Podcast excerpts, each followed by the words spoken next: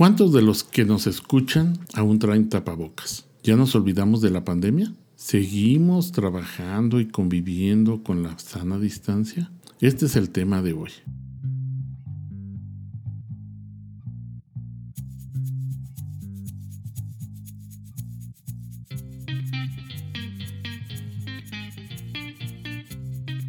A más de dos años de distancia de haber iniciado la pandemia, este espacio y esta reflexión la hemos intitulado Índice de Normalidad. Con toda seguridad, al mismo tiempo que incorporamos a nuestro lenguaje cotidiano el concepto de pandemia, se comenzó a hablar de una nueva normalidad algo que bien a bien nunca se explicó en qué consistiría y por lo tanto cada uno de nosotros tuvo la libertad de imaginar y pensar qué sería. Para algunos era regresar al antes del COVID-19. Otros lo asumieron como regresar a ser igual, pero de forma diferente.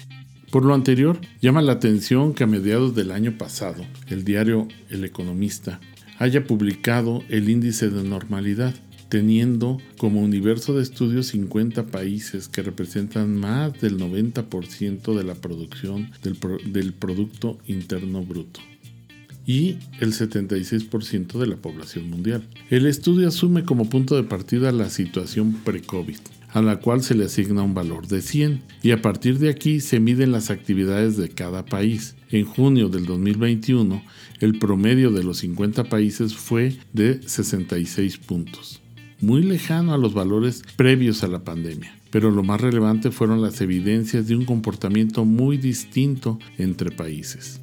El índice comprende ocho indicadores divididos en tres dominios. El primero corresponde al transporte y viajes, transporte público de las grandes ciudades, la cantidad del congestionamiento de tráfico, ¿sí? el número de vuelos nacionales e internacionales. El segundo centra su atención en la recreación y el entretenimiento, cuánto tiempo se pasa fuera del hogar, los ingresos de las taquillas por cuestión del cine, ¿sí? la asistencia a eventos deportivos y profesionales, y finalmente el tercer rubro que tenía que ver con el comercio minorista y el trabajo, es decir, tiendas y ocupación de oficinas, medida por la afluencia de personas a cada lugar de trabajo, de acuerdo con cada una de las ciudades.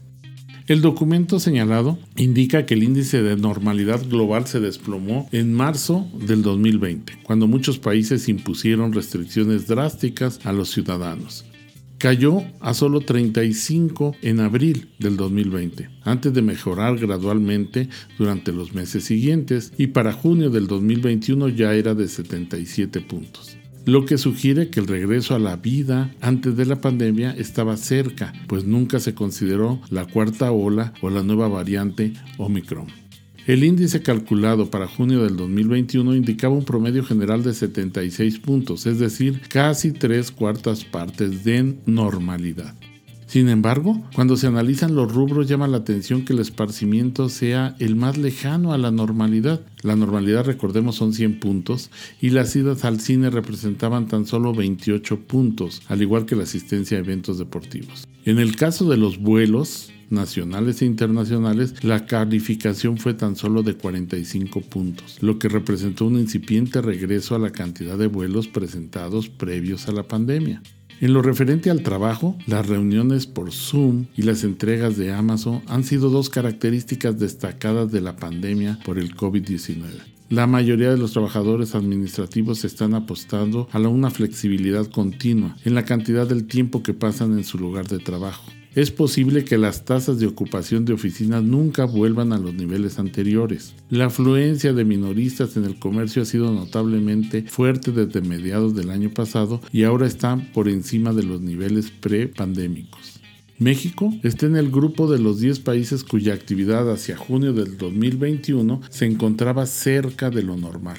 Hong Kong encabezaba la lista con un puntaje de 96.3, seguido de Nueva Zelanda, Pakistán, Nigeria, Ucrania, Rumania, Dinamarca, Egipto e Israel. Al respecto de por qué México se encuentra en los países con mayor índice de normalidad, Valeria Moy del Instituto Mexicano de la Competitividad nos permite comprender muy bien esta posición, pues señala que México figura en los 10 primeros lugares de la lista porque es prácticamente nulo el apoyo fiscal al empleo y a las empresas. 94% de las empresas en México son micro o pequeñas o medianas empresas, situación que derivó en la necesidad de que la gente tuviera que seguir saliendo a la calle para buscar el sustento de su vida, para mantener o encontrar algún empleo que le permitiera llevar recursos a su familia. La Ciudad de México, donde se genera 16% de la actividad económica, simplemente no puede darse el lujo de volver a cerrar. Al principio de la pandemia se discutía si se debería cerrar la economía para proteger la salud y se presentaba como un falso dilema. La realidad fue distinta. No es que hayamos planeado regresar a la normalidad, es que simplemente no pudimos alejarnos demasiado de ella. Hoy, a casi dos años de distancia, la discusión entre priorizar la salud de la población o la economía del país ha quedado resuelto. Con los niveles de contagio por Omicron que hay en los primeros días de enero, el año pasado el semáforo sanitario indicaba rojo y hoy, un año después, se mantiene verde. Si nunca nos pudimos alejar de la normalidad, es impostergable que hoy construyamos una nueva realidad y para esto es necesario considerar diferencias y condiciones regionales, la brecha tecnológica y una clase trabajadora cada vez más empobrecida.